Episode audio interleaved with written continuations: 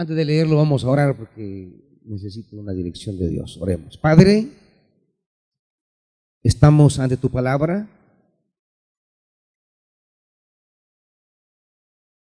Háblanos. Háblanos de tu buena palabra. Enséñanos. Necesitamos tu intervención en nuestra vida tus favores inmerecidos. Que resuene tu voz una vez más en nuestro corazón. Que la palabra leída sea una palabra hecha carne esta misma noche. En el nombre de Jesús. Amén. Eh, vamos a terminar con el Salmo 107, pero que es la palabra que Dios me había entregado para hoy, pero Dios me acaba de agregar otra palabra con la que vamos a comenzar. Salmo 105. En esto del tema de José, que es a quien estamos estudiando, vamos a, leer esta palabra que me pone el Señor y vamos a cerrar con el Salmo 107. Salmo 105. ¿Estamos, hermanitos? Vamos a leer eh, en, el Salmo 105 la parte que, que habla del ciclo, del ciclo de José. Salmo 105, versículo 12. ¿Lo tienen? Aun cuando eran pocos en número, unos cuantos extranjeros en la tierra, que andaban siempre de nación en nación y de reino en reino, a nadie permitió que los oprimiera, sino que por ellos reprendió a los reyes. No toquen a mis ungidos, no hagan daño a mis profetas. Dios provocó hambre en la tierra y destruyó todos sus trigales, pero envió delante de ellos a un hombre, a José, vendido como esclavo le sujetaron los pies con grilletes, entre hierros le aprisionaron el cuello. Le sujetaron, perdón, hasta que se cumplió lo que él predijo y la palabra del Señor probó que él era veraz. El rey ordenó ponerlo en libertad, el gobernante de los pueblos lo dejó libre le dio autoridad sobre toda su casa y lo puso a cargo de cuanto poseía, con pleno poder para instruir a sus príncipes e impartir sabiduría a sus ancianos. Entonces Israel vino a Egipto. Jacob fue extranjero en el país de Cam. El Señor hizo que su pueblo se multiplicara y lo hizo más numeroso que sus adversarios. Pueden sentarse, amados.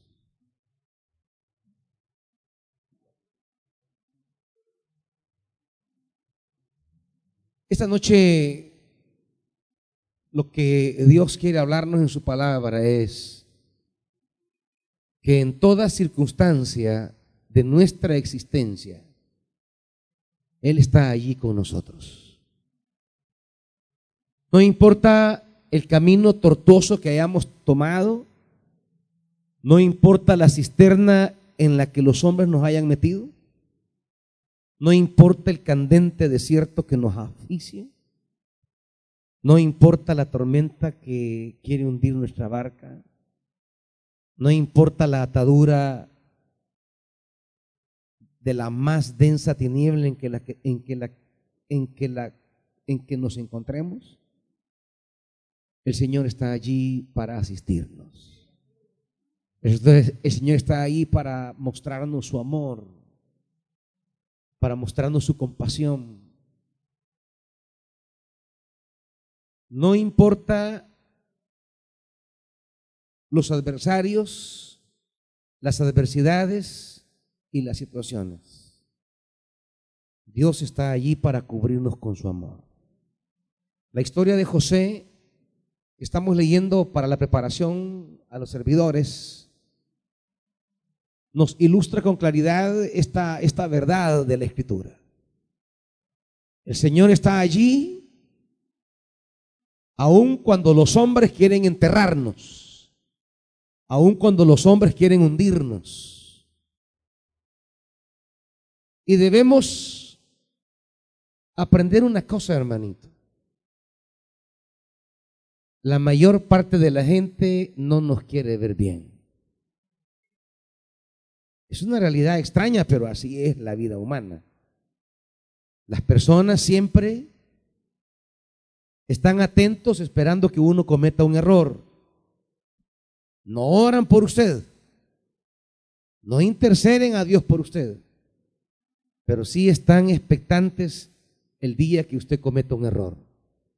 El día que usted sea encontrado en curva. El día que usted le pase algo negativo. El día que se levante sus enemigos y, y nos pongan en aprietos. El día en que las cosas no nos salgan bien. El día en que en que parece que estamos perdidos y desorientados. La gente está allí para señalarnos.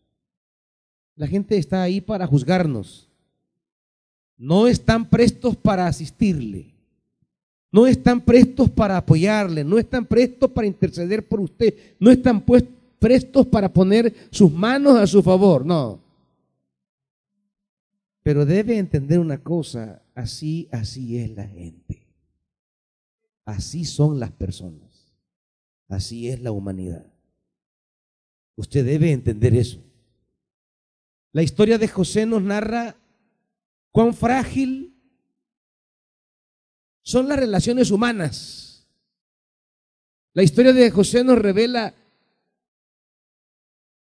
cuán quebradiza son las relaciones familiares aún. Bueno, no hablemos de la gente particular, hablemos de la familia.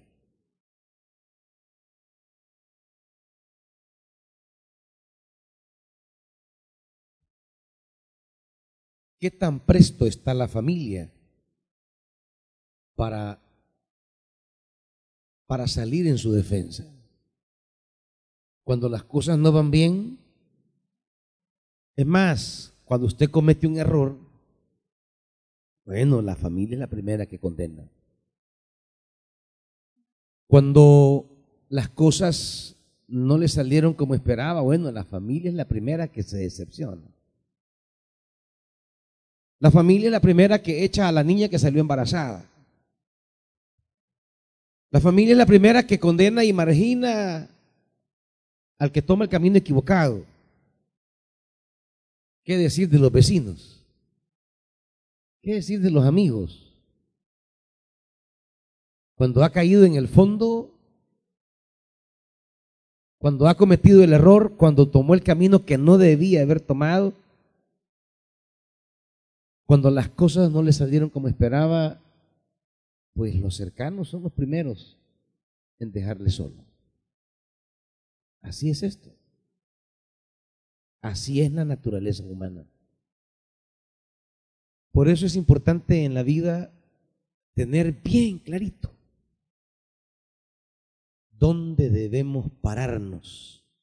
De tal manera que aun cuando llegue el día más tormentoso en la vida, podamos estar de pie sabiendo que nos paramos en una roca firme.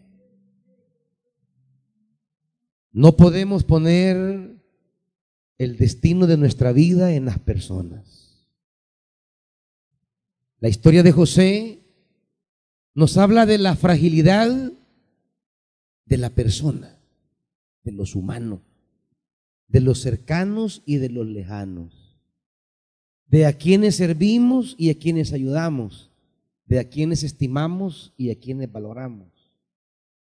La historia de José nos recuerda la necesidad de encontrar el punto fundamental que sostenga nuestra vida. Que la sostenga en la prosperidad y la sostenga en la escasez. Que la sostenga en la salud y en la enfermedad. Que la sostenga en tiempos de alegría y de tristeza. Que sea capaz de sostener nuestra vida cuando hicimos aciertos y cuando cometimos errores. Saber dónde paramos nuestra vida cuando hicimos una genialidad o una idiotez. Cuando apuntamos exacto al centro o cuando de manera estúpida fallamos. ¿Dónde pararnos para que cualquiera sea el acto, la opción y la decisión tomada? podamos estar de pie. La fragilidad del género humano comienza en la casa de José. Es su familia la que no le entiende. Es su familia la que no le comprende. Su padre no logra asimilar sus pensamientos. Sus hermanos le tienen una envidia. Le tienen celos. Celos porque su padre tiene una cierta preferencia con José. Celos porque ellos se portan mal y José, y José le dice al papá las cosas. Porque eso es lo que debería de hacer un hijo de manera correcta. Decirle al padre la realidad. El padre siempre estará presto para asistir al Hijo, cualquiera sea la circunstancia, porque el Padre está para levantar y no para abatir.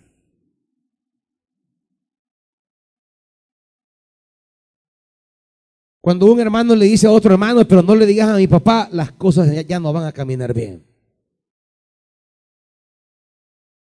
Cuando ya se oye el discurso entre la familia, entre los hermanos, pero, pero que no lo sepa mi papá, ahí quiere decir que ya la cosa no está caminando bien. Es como en la iglesia. Cuando alguien dice en cualquier ministerio que no lo sepa el pastor, la cosa ya no está caminando bien.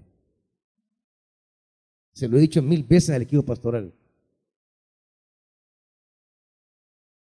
Todo el que en el equipo pastoral le diga a otro miembro, pero no se lo digas al pastor, pero que no lo sepa el pastor, ya se va a meter en serios problemas.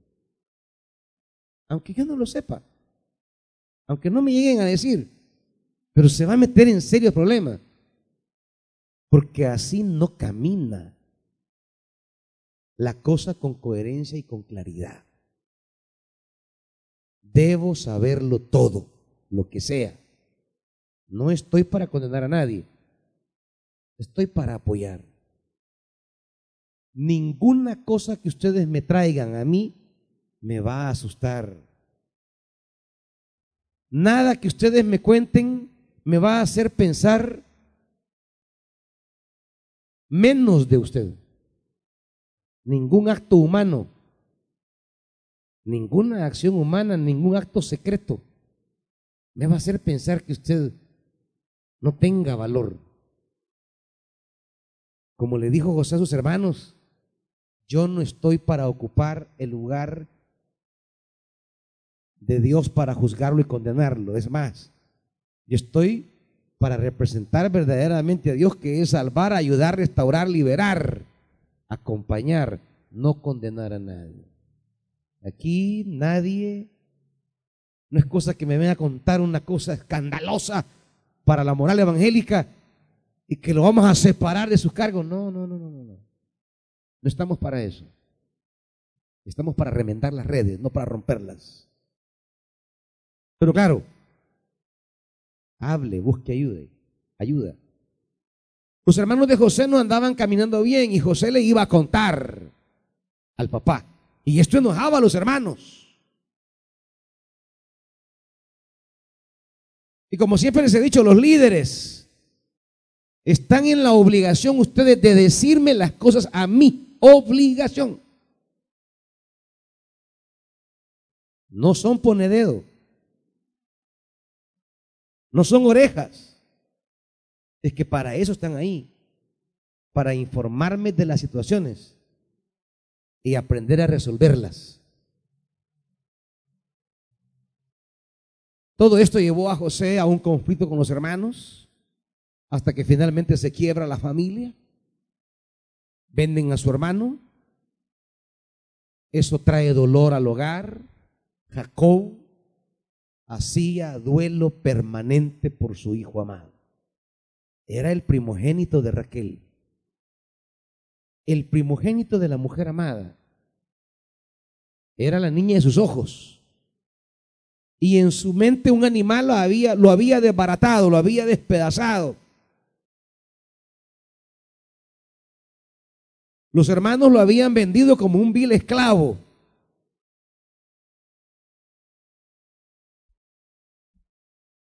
se va como esclavo a la casa de un egipcio, comienza a hacer las cosas como tienen que ser, pero la gente siempre sale con actitudes y comportamientos equivocados. En la casa de Potifar, la esposa del amo lo incita a acostarse con él y él se resiste. Y la mujer le levanta una calumnia. La mujer lo difama. Levanta algo que no es cierto.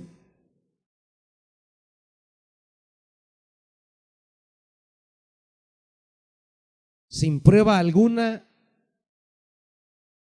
porque ante la palabra de un esclavo y ante la palabra de la esposa del amo, pues no hay nada que discutir.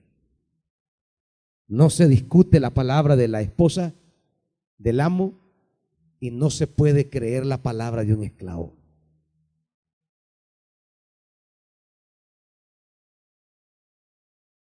Sin nadie a su favor, sin nadie en su defensa, sin nadie que vuelva por él, nuevamente el entorno humano alrededor de José vuelve a hundirlo. Es que así son las personas. entender la naturaleza humana es fundamental para que usted no esté tomando decisiones a partir de los actos del ser humano, porque entonces su vida estará equivocada y en un rumbo distorsionado. Debe entender la naturaleza de los que le rodean, de los que están alrededor suyo, para que cuando estos que están cerca de usted se comporten como los hermanos de José o como la casa de Potifar, usted no entre en caos. Usted mantenga el rumbo que Dios le trazó desde el comienzo. Porque un día Dios le trazó el camino a José. Dios le reveló a José en sueños su camino. Dios le reveló a José en sueños su rumbo. Dios le dijo a los 17 años a José cuál era el camino al que él lo estaba convocando. José era un, un qué, un manojo de trigo. Y habían once manojos más que se doblaban ante él. Ya ahí Dios le estaba trazando su camino, definiéndole su rumbo, marcándole la existencia. Ya Dios ahí le estaba diciendo en revelación para qué Él lo había llamado a la existencia.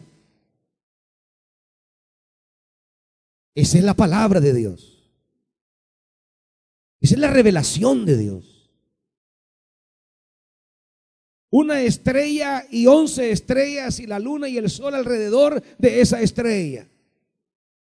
Ya Dios estaba marcando su sendero, estaba definiendo su rumbo, estaba sellando su destino. Dios le habló y le dijo para dónde lo llevaba. Eso es Dios. El Dios que siempre nos convoca para ocupar lugares de bendición.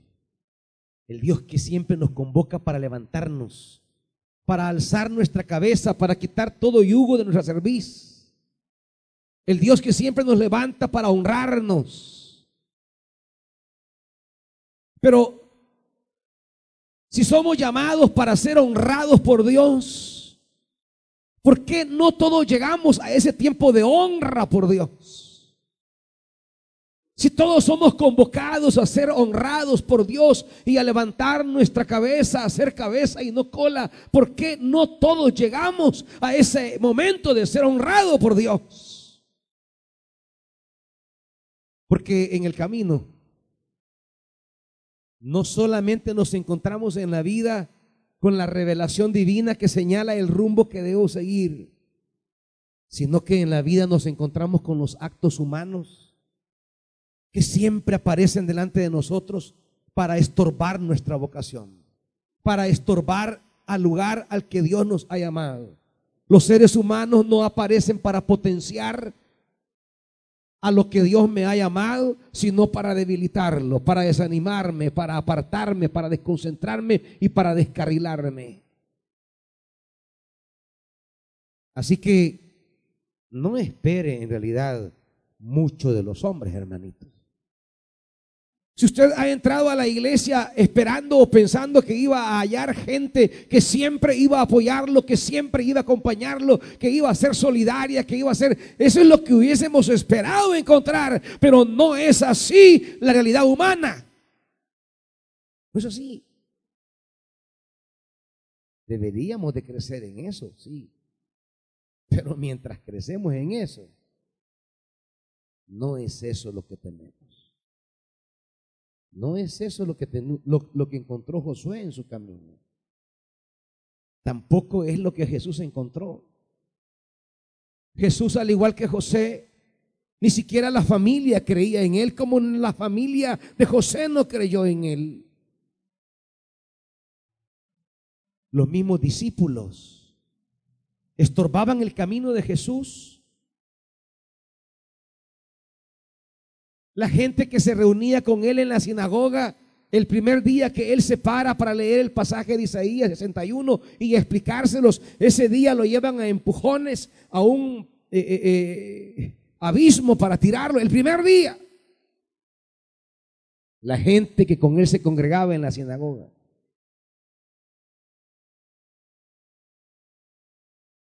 Por tanto, debemos entender lo primero. No esté esperando que la gente alrededor suyo potencie el camino al cual Dios va a llamar. No. Serán contadas las personas, contaditas, con los dedos de una mano, las personas que sean significativas para su caminar, para su desarrollo, para su crecimiento. Serán contaditas. Y si usted encuentra en su camino personas que son significativas de cara a la calidad de su vida, al crecimiento, al progreso, al avance, al desarrollo, y que usted puede ver que a partir de la influencia y del apoyo y la solidaridad de esa persona, su vida dio un giro y usted estaba en una situación complicada, enredada y ahora camina con libertad y esas personas han sido positivas, a esa gente valórelas. Valórelas. Pero serán contaditas. Los demás, su cantito siempre es, me fui de la iglesia porque en el ministerio me pasó tal cosa. Es que yo vi a fulano hacer tal cosa, es que oía a fulana decir tal cosa. Hermanitos, ¿y quién les ha dicho que ustedes van a ser el fundamento de mis decisiones espirituales? ¿Quién les ha dicho que los hombres van a ser la base de sus decisiones delante de Dios a lo que Dios le ha llamado, a lo que Dios le ha encomendado?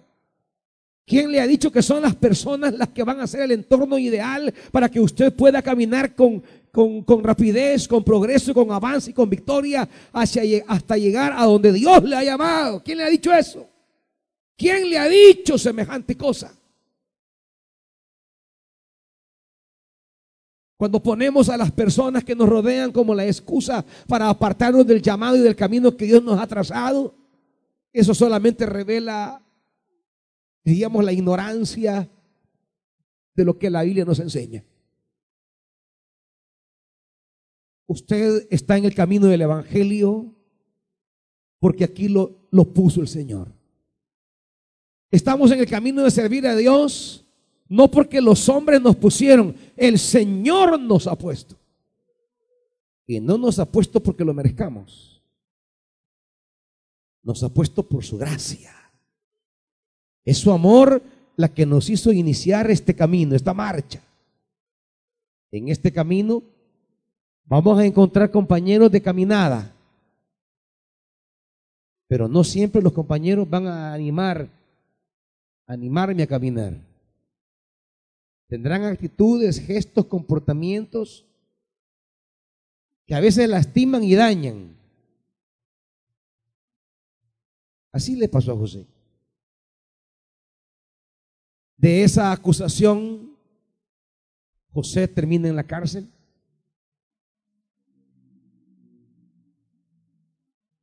Y nos revela de entrada algo que debe tener claro usted.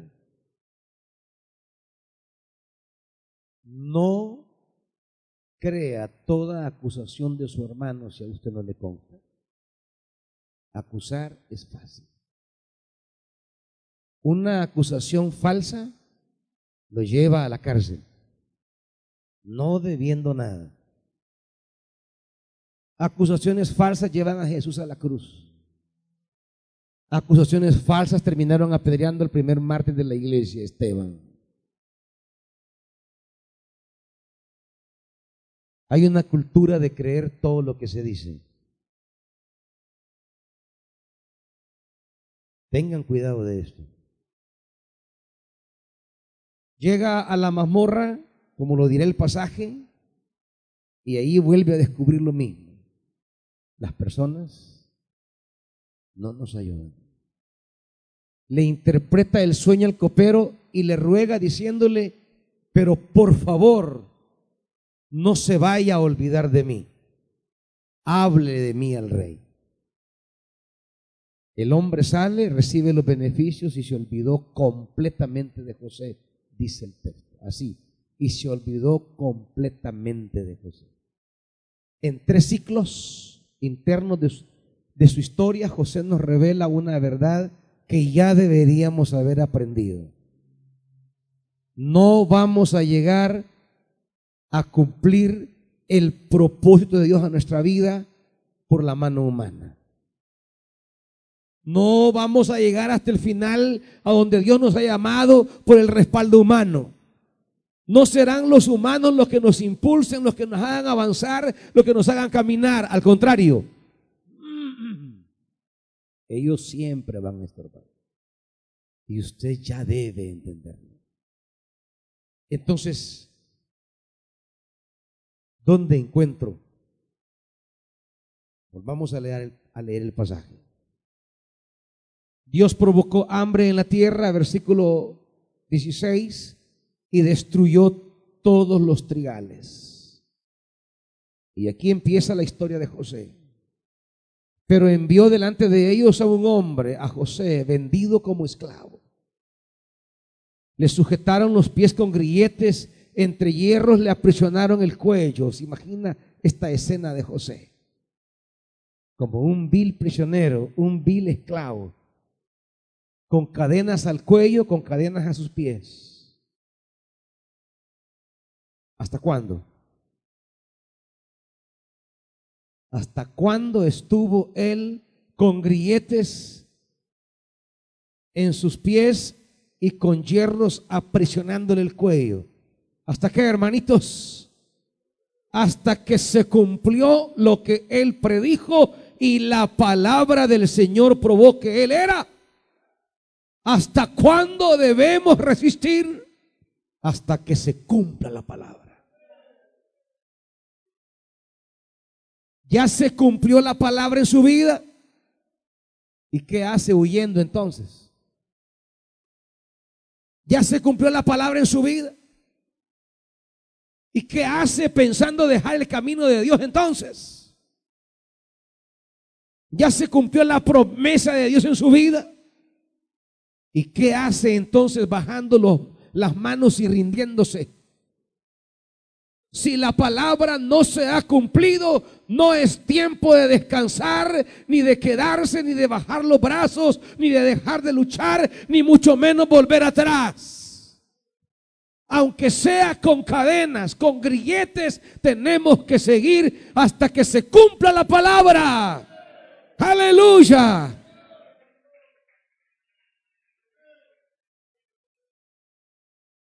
Dios le revela un camino a José. Dios le da un sueño. Dios le da una visión. Esa fue la parte de Dios. Dios le puso a José sueños. ¿Y qué le puso el hombre a José?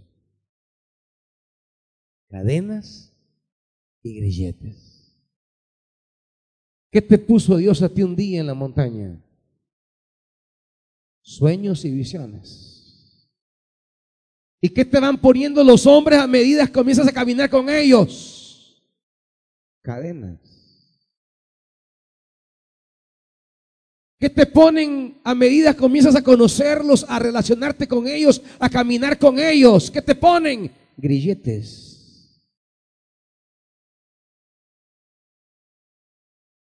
Y en la vida de muchos los sueños, los grilletes y las cadenas han sido más fuertes que los sueños de Dios. Muchos han valorado como más poderosos los grilletes humanos que las visiones divinas. Los hombres no te hacen soñar, los hombres te dan pesadillas. Digo, los hombres y las mujeres.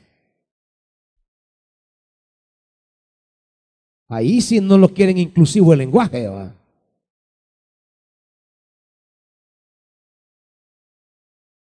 Dios levanta sueños. Los hombres te ponen cadenas. Y las cadenas te atan. No te dejan avanzar. Te retienen. Y así están muchos, encadenados y atados, olvidándose de los sueños divinos. Muchos en el caminar del servicio y en el andar de la vida cristiana ya olvidaron los sueños divinos. Ya se les olvidó lo que Dios les reveló, lo que Dios les mostró, lo que Dios les enseñó. Ya se les olvidó lo que el Espíritu un día les marcó. Porque en su vida han sido más fuertes los grilletes que lo que Dios le habló día. Cuando olvidamos las palabras de Dios, cuando olvidamos lo que Él marcó con mi vida, cuando olvidamos el rumbo que Él me trazó cuando olvido el destino que Él me señaló, cuando olvido la agenda que Él me instituyó. Y comienzo a ver las cadenas y los grilletes. Y que esas cadenas y grilletes los han puesto personas que no esperábamos que lo hicieran. Que lo hizo la familia, los amigos, los hermanos, la gente a la que servimos la gente a la que bendecimos. Y muchos se han dejado poner tantas cadenas y tantos grilletes que ya no pudieron caminar, se rindieron. Resultó ser más pesado el hierro de esas cadenas que la esperanza de la visión que Dios nos entregó. Resultó ser más pesada la cadena y el grillete que nos inmovilizó. Y son los grilletes y las cadenas las que justifican ahora el abandono de llamados, de iglesia, de ministerios, del camino del Evangelio. Son los grilletes y las cadenas. ¿Pero por qué? ¿Por qué no detuvo a José un grillete. ¿Por qué no detuvo a José las cadenas? ¿Por qué eso no lo desanimó? ¿Por qué eso no lo descontroló? ¿Por qué eso eh, eh, eh, no lo hizo apartarse? Porque José tenía algo. Y es que la palabra que había recibido, él sabía que era veraz hasta que se cumplió lo que él predijo y la palabra del Señor probó que él era veraz. José supo que Dios lo había dicho y José sabía que Dios no miente. Entonces, ¿por qué dejas, por qué permites que las mentiras humanas cambien las verdades divinas? ¿Por qué las mentiras humanas controlan tu vida en lugar de la verdad divina? Sea Dios veraz y todo hombre mentiroso, dice la Biblia. Y otra vez todo hombre y toda mujer. Sea Dios veraz. Sea Dios veraz, sea Dios veraz. Eso es lo que José tenía en lo más profundo de su corazón. Nunca escapó, nunca regresó, nunca huyó, porque sabía que su Dios era veraz. Y si Él dijo, esos manojos se van a inclinar ante ti, aunque no haya manera de que se cumpla en términos humanos, aunque José no sea capaz de ver cómo se va a realizar eso, aunque esté en el punto de lo más imposible, Él sabía, Dios es veraz. Dios es veraz. Quizás la familia me venda. Quizás mis conocidos me calumnien. Quizás a los que, a los que he ayudado me olviden. Pero mi Dios es veraz. Y ningún dolor causado por estos grupos de personas que me ponen grilletes y cadenas será más fuerte que la veracidad y la fidelidad de Dios. José tenía sus ojos en la veracidad de Dios. No se dejó doblegar por todo el daño que le hicieron. No se dejó dominar por ninguna cadena que le pusieron. Estaba atado, inhabilitado, imposibilitado. Pero él sabía que había recibido una palabra un día y que su Dios era veraz. Que el Dios de sus padres no miente. Que el Dios de Abraham, de Isaac y de Jacob cumple lo que promete. Él había escuchado que le prometió un hijo a Abraham y que se lo dio después de 25 años. Le narraban sus padres la historia del abuelo Abraham. 25 años aguardando la promesa y un día llegó en el punto más imposible de realizarse. Había escuchado también de su abuelo Isaac. Había escuchado que su bisabuela Sara era estéril, que su abuela Sara era estéril, que su madre Sara era estéril. Y había escuchado que a pesar de esa esterilidad, Dios había obrado con poder y gloria. Y él sabía que ese también era su Dios. Y que de la manera que hizo fértil a Sara, de la manera que le dio vientre fértil a, Rebeca y a, y a, Raquel, también a él lo levantaría. Es que Jacob, es que, es que José no pensaba en el daño que le habían hecho, sino en lo que Dios había hecho con sus padres. ¿Saben cuál es el problema nuestro, hermanitos? Tenemos puesta la vista en los hombres. Andamos tan pendientes de la vida de los demás y en la vida de los demás solo vamos a encontrar frustraciones.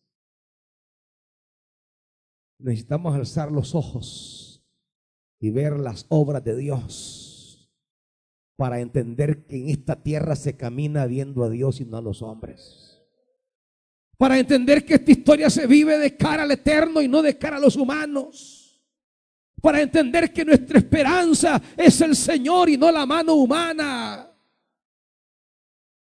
Para que ya dejemos de estar dando vergüenza de estar poniendo excusas baratas delante de Dios, por estar poniendo la mirada en los hombres y poder decirle a Dios, Señor, tu palabra es veraz, tus sueños son más importantes, tus revelaciones son más grandes. Y aquí estaré hasta que se cumpla la palabra. Y yo no me moveré hasta que se cumpla tu palabra. Y yo no huiré hasta que se cumpla tu palabra. Esto es lo que hizo José, hermanitos. Hasta que la palabra del Señor probó que Él era veraz. Pero tenemos los ojos tan, tan hacia abajo. Tenemos los ojos tan alrededor nuestro. Hemos perdido la mirada, el horizonte de nuestra mirada. Por eso dirá Hebreos, acompáñeme,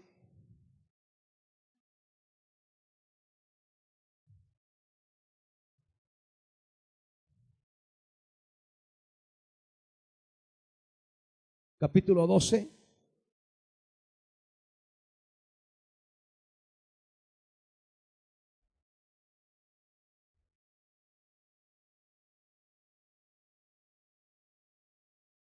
Hebreos capítulo 12 está conmigo. Versículo 2. Fijemos la mirada. ¿En dónde, hermanitos? Fijemos la mirada en Jesús la mirada en Jesús, la mirada en Jesús, la mirada en Jesús. Porque Él es el que inició. ¿Y Él es qué? El que perfeccionará. O sea, Él es el que comenzó, Él es el que terminará. Él es el que te llamó, Él es el que te llevará. Él inició esto en mi vida y Él es quien lo va a terminar. ¿Por qué tengo que estar viendo a otro? ¿Por qué tengo que poner mi corazón, mi palabra, mis ojos en otro? El que me llamó, el que me inició, es el que me va a culminar y Él me llevará. ¿Qué hago poniendo mi mirada en los hombres? Él es el alfa y la omega. Pero muchos aquí comienzan viendo a Cristo y terminan viendo a, al hermanito y la hermanita. Comienzan poniendo sus ojos en Jesús y terminan poniendo sus ojos en el hermano, en la hermana. Comienzan con Cristo y terminan con el hermanito y la hermanita y después no, es que el Señor, el, Señor dice que me vaya. ¿Cuál Señor? La señora carne tal vez. El Señor deseo tal vez. Corazones quebrados, sentimientos frustrados, son tu Señor ahora. Decepciones amorosas son tu Señor ahora. Ay, es que, es que, es que, es que no puedo verla.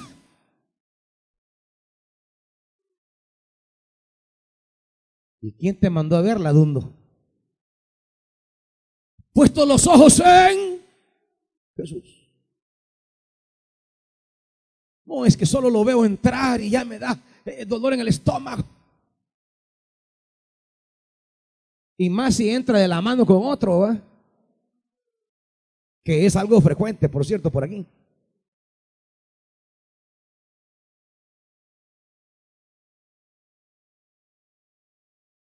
Y más si vos la traías en bus y se la llevó en carro. Más ardor en el estómago.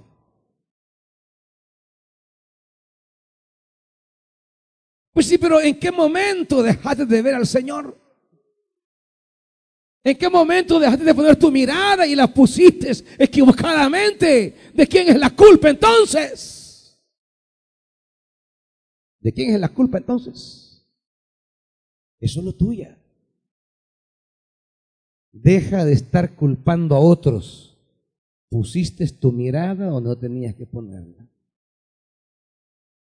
Porque el que comienza y termina el proceso en mi vida es Jesús. El que me llamó, me sostiene y me lleva a plenitud es Jesús.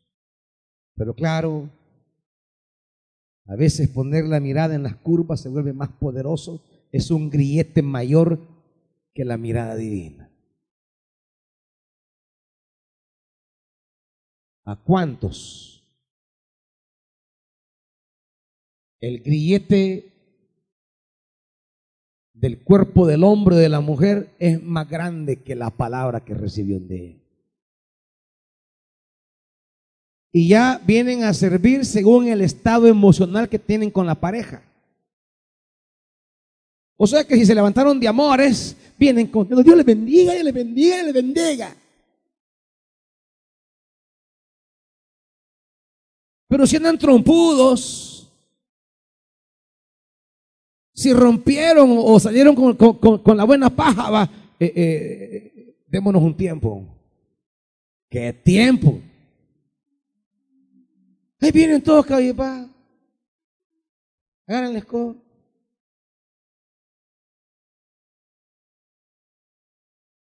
Yo, yo siento que, que ya no es lo mismo. Pues sí, ¿cómo va a ser lo mismo? Si cambiaste tu mirada del lugar? ¿Cómo va a ser lo mismo? ¿Cómo va a ser lo mismo si ya no miras al Señor? Si te dejaste poner cadenas y grilletes.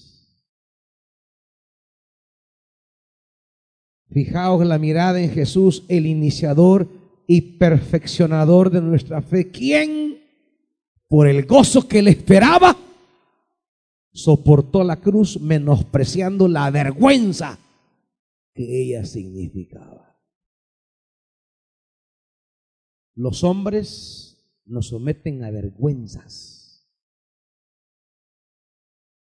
y la vergüenza nos hace huir. Pero aprendamos de Jesús que Él, puesto sus ojos en el gozo que le esperaba, soportó la vergüenza. ¿A cuánto la vergüenza los hace huir? ¿A cuánto la vergüenza los hace irse? Renunciar, dejar atrás la visión divina sobre su vida.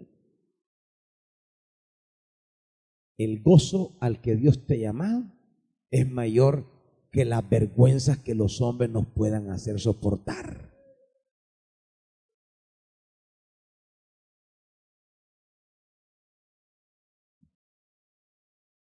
Hasta que se cumplió lo que él predijo y la palabra del Señor probó que él era veraz.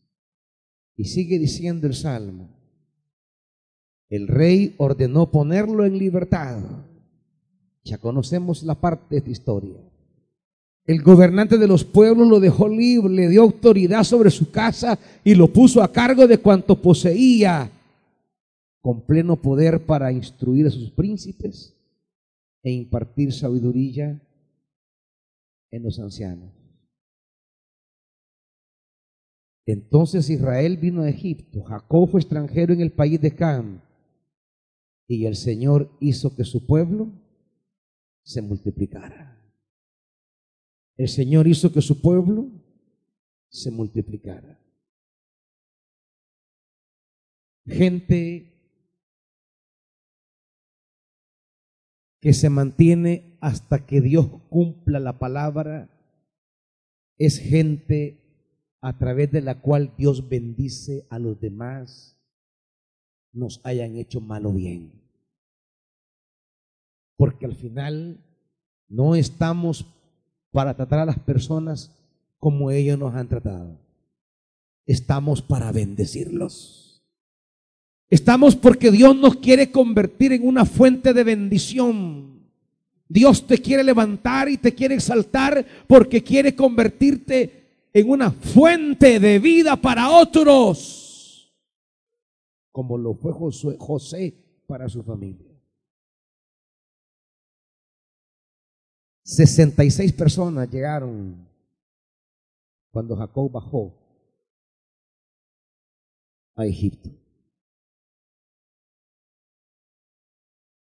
Y se suma José y otros más, llegaron a 70. 70 personas. Y se convirtieron en un pueblo numeroso primero, numeroso. Lo hizo un pueblo poderoso. La grandeza de Dios en tu vida está justamente ligada a la manera en que te mantengas hasta que se cumpla la palabra y esa palabra se va a cumplir. Porque Dios es veraz y cuando se cumpla, no serás poquito, serás bastante. No serás pequeño, serás gigante. No serás débil, serás poderoso. Esto se ilustra en el Salmo 107 en cuatro momentos que quiero resumir brevemente. Salmo 107.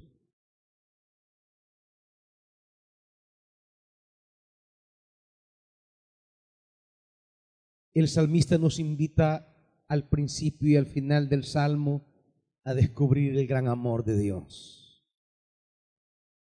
Den gracias al Señor porque Él es bueno y su gran amor perdura para siempre. 43. Quien sea sabio que considere estas cosas y entienda bien el gran amor del Señor. El amor de Dios al principio y al final del Salmo es nuestra esperanza, hermanitos. No tenemos más en qué depositar nuestra vida que en el amor de Dios. Usted puede confiadamente depositar su vida en ese amor y ese amor lo va a sacar de donde está. El amor de Dios en la vida de José es el amor de Dios con nosotros ahora. Y de manera breve hay cuatro momentos en que los seres humanos descubren el amor de Dios. Primero, mientras caminamos por la vida y entramos a desiertos. Versículo 4. Hay desiertos en nuestra vida. Vagaban perdidos por parajes desiertos, sin dar con el camino a una ciudad habitable.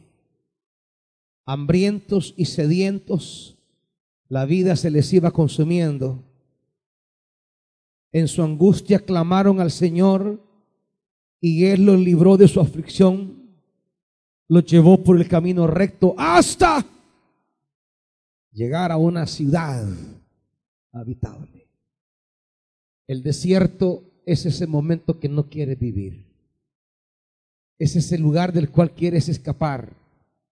El desierto es ese tramo en tu vida que no quisieras tener te quema, te asfixia, te ahoga, hay peligros de animales salvajes. El desierto es ese tránsito de escasez, sin pan, sin agua, arena y sol.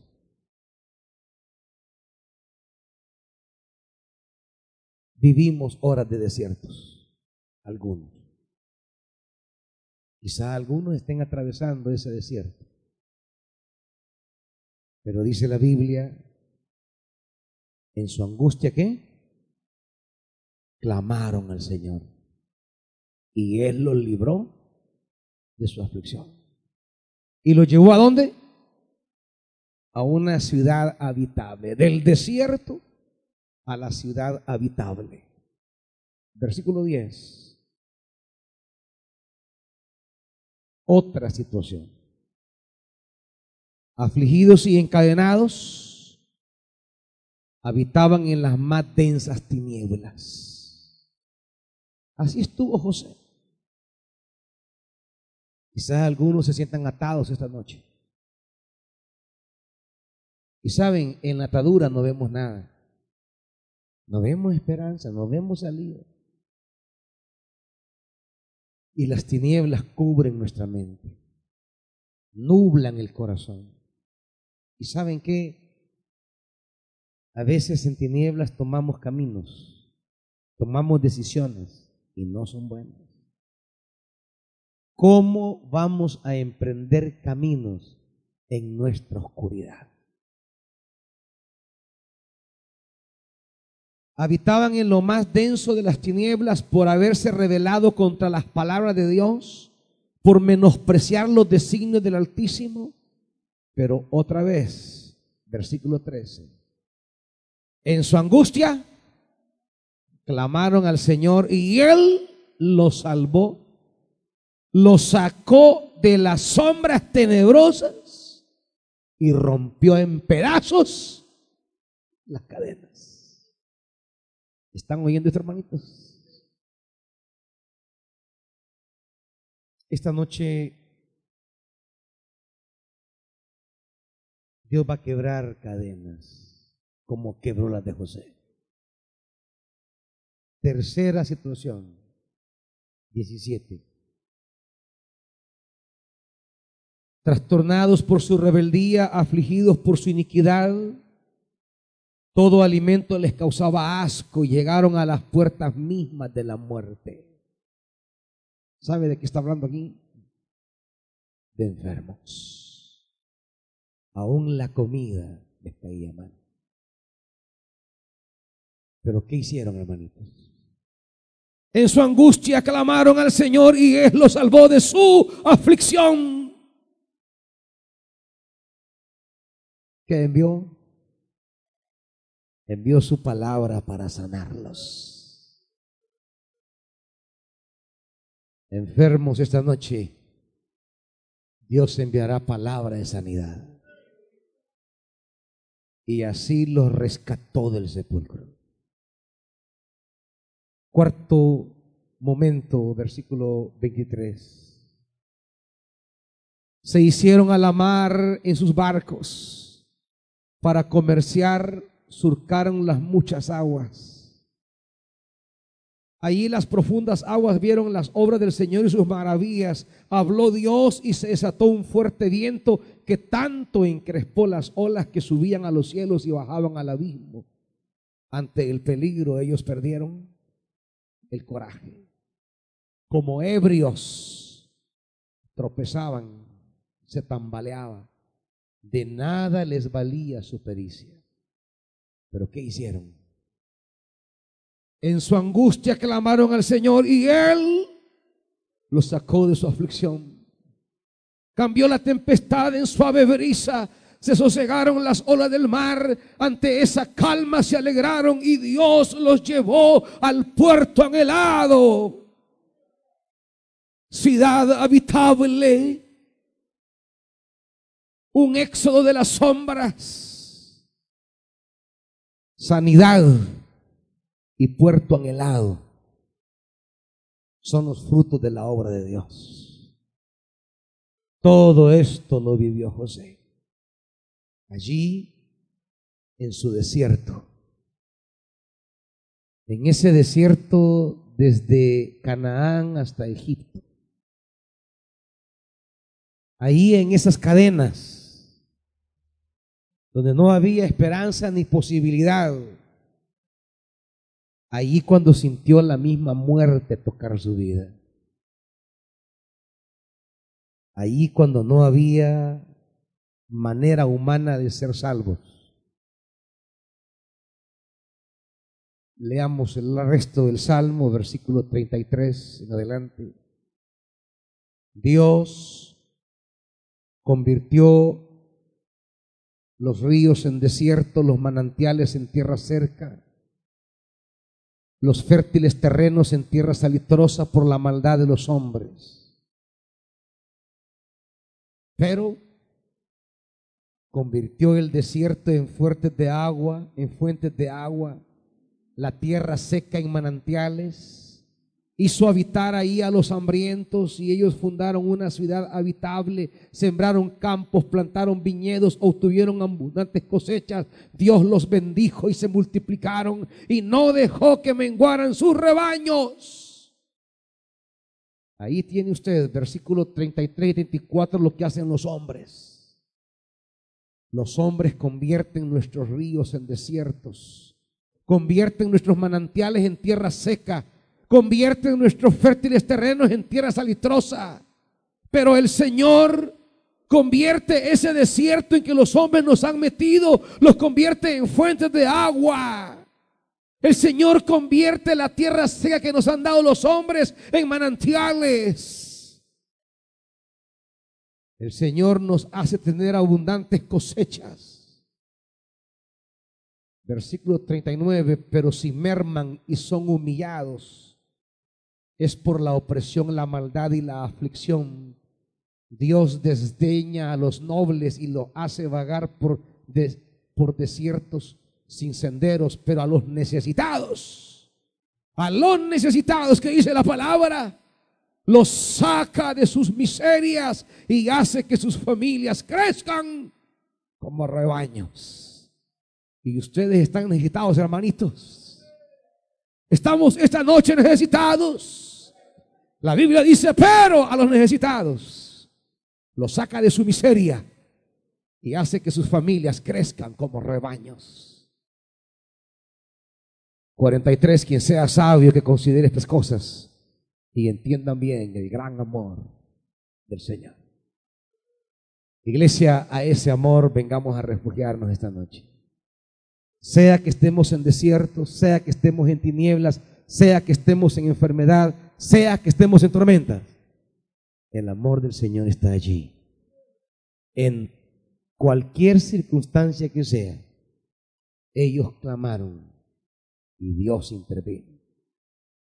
Y ese Dios es el suyo y es el mío esta noche. Así que si alguien está en desierto, venga. Si alguien está en tiniebla, venga pronto. Si alguien está en enfermedad, venga. Si alguien va atravesando la tormenta, pase al frente, venga. Clame al Señor y el, el Señor tirará su manto de amor sobre usted. Así que venga aquellos que dice la Biblia que estén necesitados. Vamos a clamar a Dios esta noche. El Dios de José está aquí.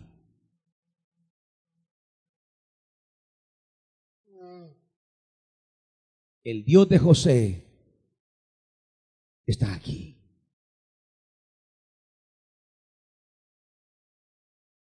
Para romper cadenas,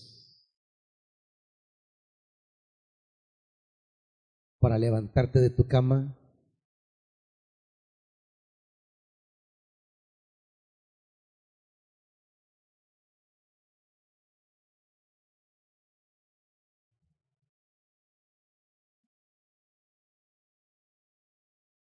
El Dios de José está aquí para demostrarte que su palabra es veraz, que Él no miente. Ese Dios que acompañó a José en ese desierto como esclavo, con cadenas y con grietes. Ese Dios está aquí esta noche también contigo. Ese Dios que cuando José estaba allí en la mazmorra, en los recónditos de la cárcel, estaba ahí ese Dios. Ese Dios está aquí contigo.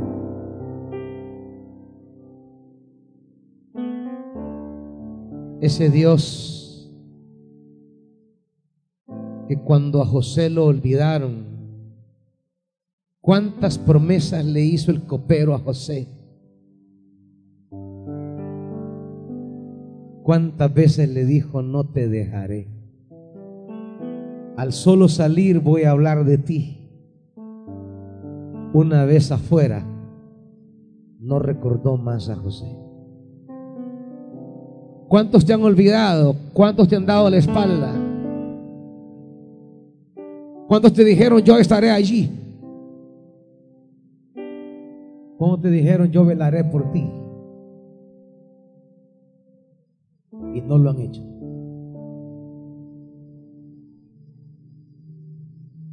José sabía que su Dios estaba allí y que era verdadero. Que Él no miente. Jamás permitió José que los actos humanos le robaran el sueño y la revelación que Dios le había dado. Por muy duro que sea el golpe que recibió, por muy fuerte que fue la traición que le golpeó, jamás José, jamás José olvidó el sueño de Dios. Jamás José olvidó la palabra de Dios. Jamás olvidó la revelación de Dios.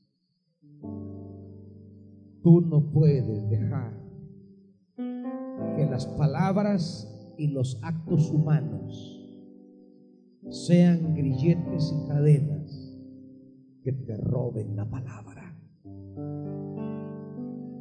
El Dios de José está aquí contigo.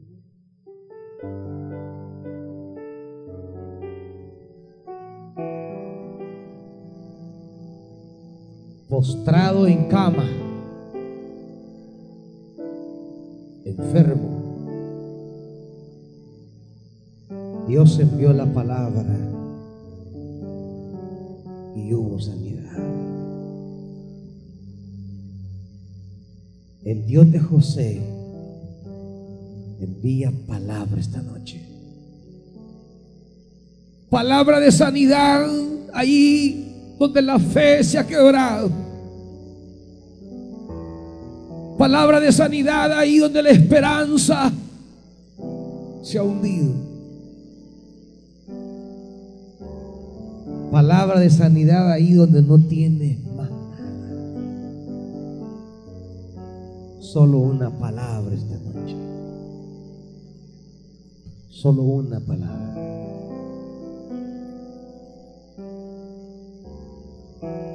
Allí en la barca, azotada por la tormenta. olas que se levantan al cielo y tocan el abismo.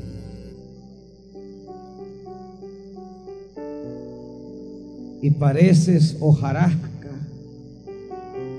ante la tempestad.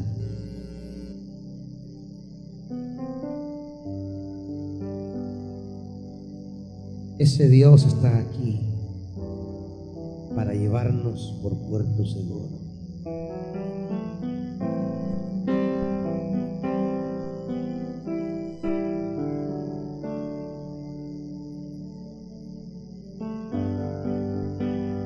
Dios le dio una palabra a José. Le envió una visión a José.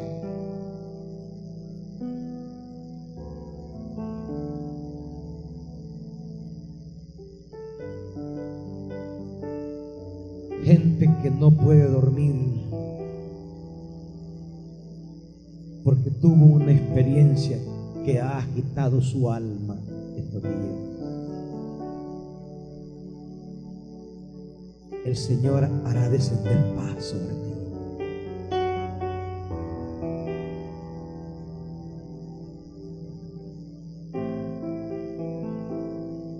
Hay quienes recibieron una noticia que les amargó el espíritu.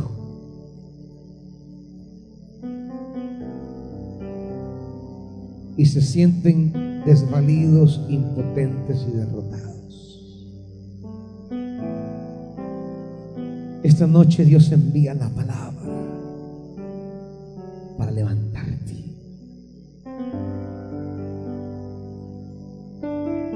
No temerás terror nocturno. No temerás malas noticias.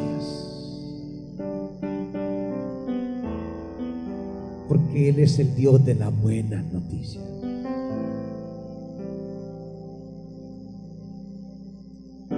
Padre, esta noche, como José, estamos aquí.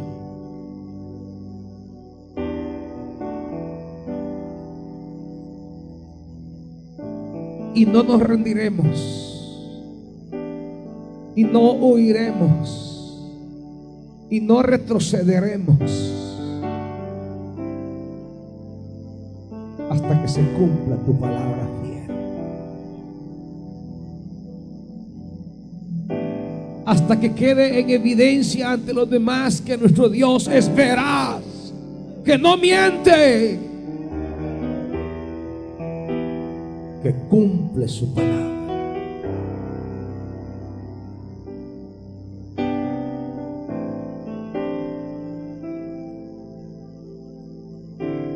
Padre, en el nombre de Jesús.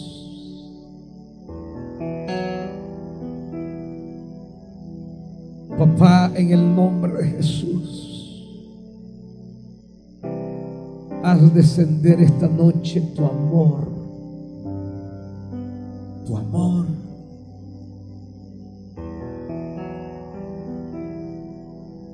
Que tu pueblo esta noche palpe. Como dice Juan, lo que hemos visto, lo que hemos oído, lo que hemos tocado que esta noche tu pueblo toque, sienta, mire, oiga tu amor cayendo sobre su situación. Tu amor sanando, tu amor rompiendo cadenas, tu amor restaurando, tu amor abriendo esperanza, sanando heridas tu amor devolviendo lo perdido, restituyendo el pasado, trayendo numerosa descendencia. Tu mano esta noche sobre vientres, para que sean vientres fértiles tu mano esta noche, Dios, sanando órganos enfermos. Tu mano, Dios.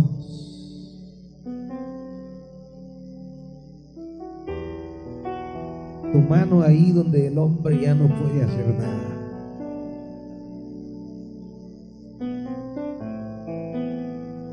Padre, en el nombre de Jesús.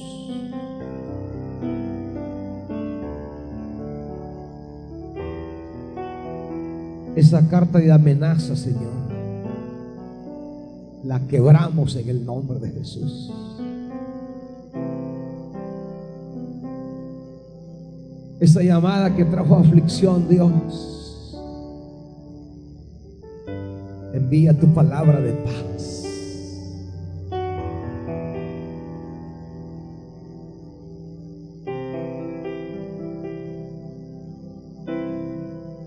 las familias que parecen quebrarse.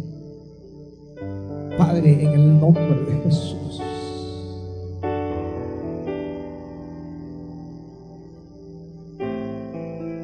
Carpintero de Galilea, remienda las casas quebradas esta noche.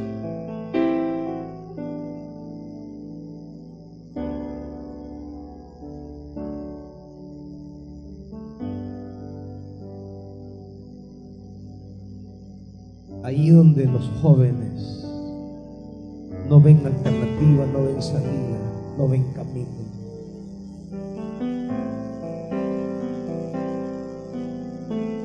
Padre, en el nombre de Jesús, muestra tu amor. Que a mi redentor vive en medio del dolor. Aleluya. Ahora sé oh, aleluya. Estamos delante del que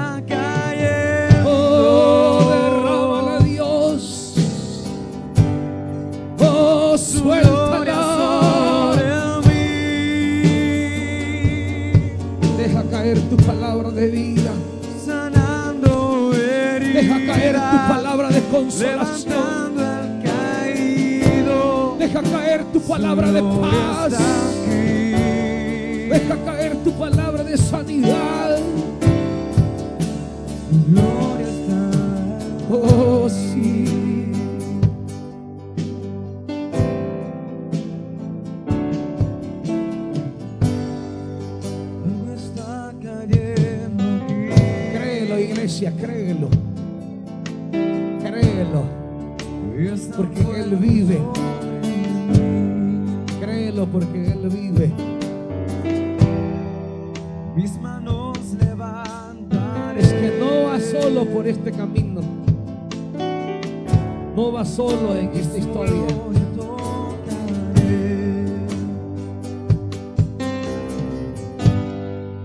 Algo está cayendo aquí. Sí, Señor.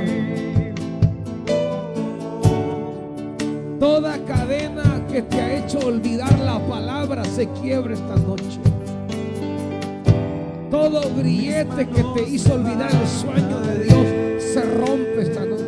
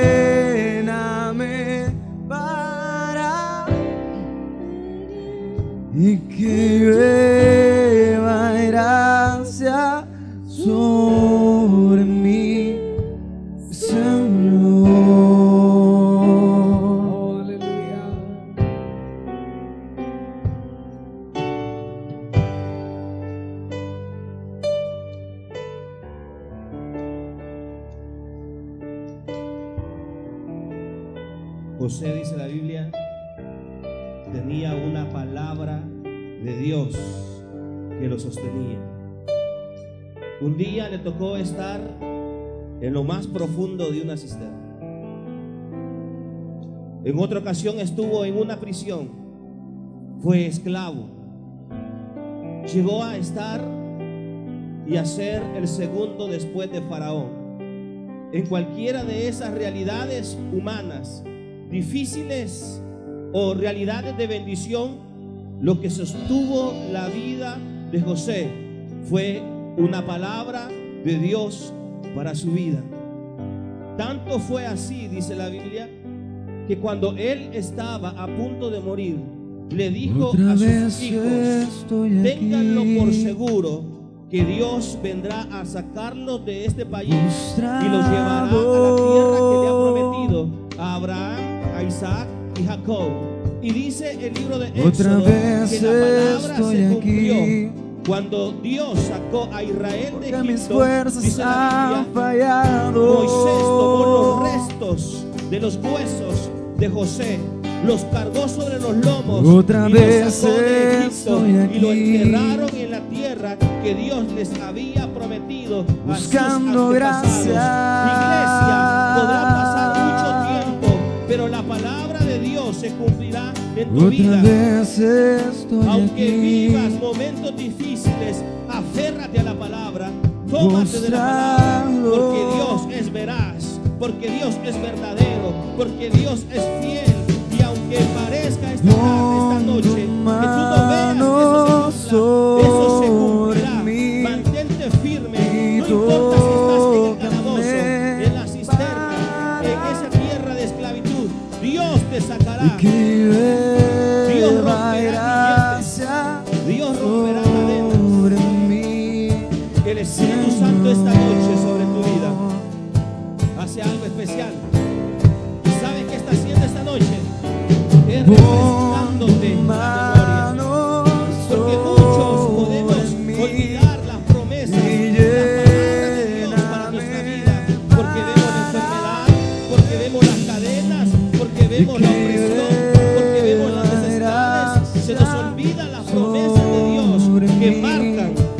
Y lo que hace el Espíritu esta noche es recordarte, refrescarte y decirte, aférrate a la palabra, porque la palabra se cumplirá en tu vida. Padre, queremos glorificar tu nombre, porque en medio de esas realidades humanas que hoy te hemos expuesto, enfermedades, prisiones, cadenas, necesidades. En cada una de ellas hay una verdad por encima de la verdad humana. Y es que tu palabra aún sigue estando vigente. Y tu palabra nos sostendrá y nos sacará de cada una de ellas. Padre, bendice a tu amado pueblo. Señor, que seamos un pueblo que ponga la mirada en ti. Que caminemos, Dios, como quien mira al invisible. Llévanos en paz y en bien a nuestras casas. Gracias por tu bendita palabra. En el nombre de Jesús, tu pueblo dice, amén. Dios nos bendiga a todos, hermanos.